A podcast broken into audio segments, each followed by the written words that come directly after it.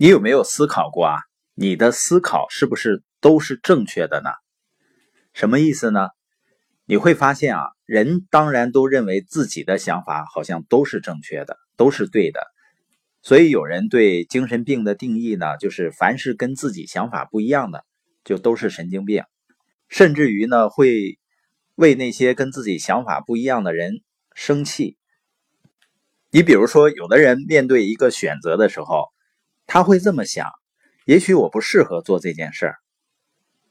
我会觉得很奇怪啊！你选择一件事情，应该是因为这件事情是不是真的有价值，是不是能够真正帮助你实现梦想？那什么叫适合不适合呢？有时候比较熟悉的，我开玩笑说啊，你应该说，我都不适合来到这个地球上。当然，我理解呢。很多人之所以说自己不适合呢，他可能会觉得自己可能做不好。难道你认为你做什么事情一开始做都能做好吗？所以很多人说，我觉得我做不好。我说肯定的，一开始谁都不可能做得很好。我记得很久以前我听过一句话，叫“任何值得你做的事情，都值得你一开始把它做得很糟糕。”直到你把它做好为止。实际上，我们开始做任何一件事情的时候，都跟小孩子刚学走路的时候一样有挑战。一开始呢，总是跌跌撞撞、不稳当，但是越走越好吧。而且最终呢，你会发现，我们现在走起路来，你还用不用想迈哪条腿呢？做其他任何的事情都是一样的。包括我们一开始学习操作个智能手机，都会觉得好像挺复杂的。但是你学会了以后呢，你会发现就变得很简单了。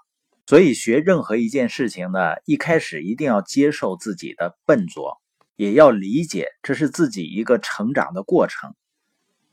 但最关键的是要相信，只要反复的练习，别人可以做到的事情，我们也可以做到。所以，学习任何一项技能啊，关键就是要尽快的开始去做，在做的过程中呢，不断的改进，不断的练习，不断的成长，最终呢，就做得很自如了。像我现在呢，和别人去交流啊，大家觉得还是挺不错的。回答一些问题呢，有的时候我自己看了都觉得回答的还真不错，但我肯定不是一开始是这样的。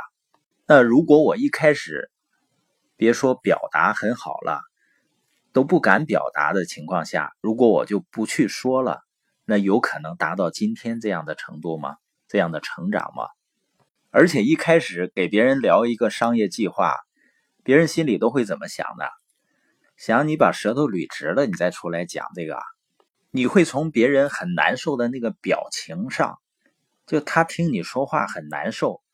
你都能很明显的感觉到，那如果我们不继续下去，那会怎么样呢？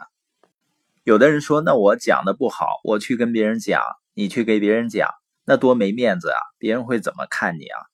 实际上，怕没面子的人啊，这辈子都很难有有面子的那一天。如果你不怕呢，勇于去尝试，勇于去训练，勇于去改进，终于有一天呢。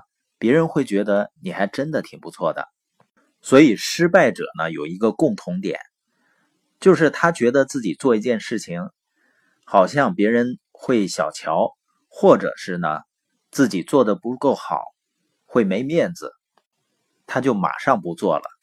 那如果不做了呢，还会有进步吗？就肯定不会有。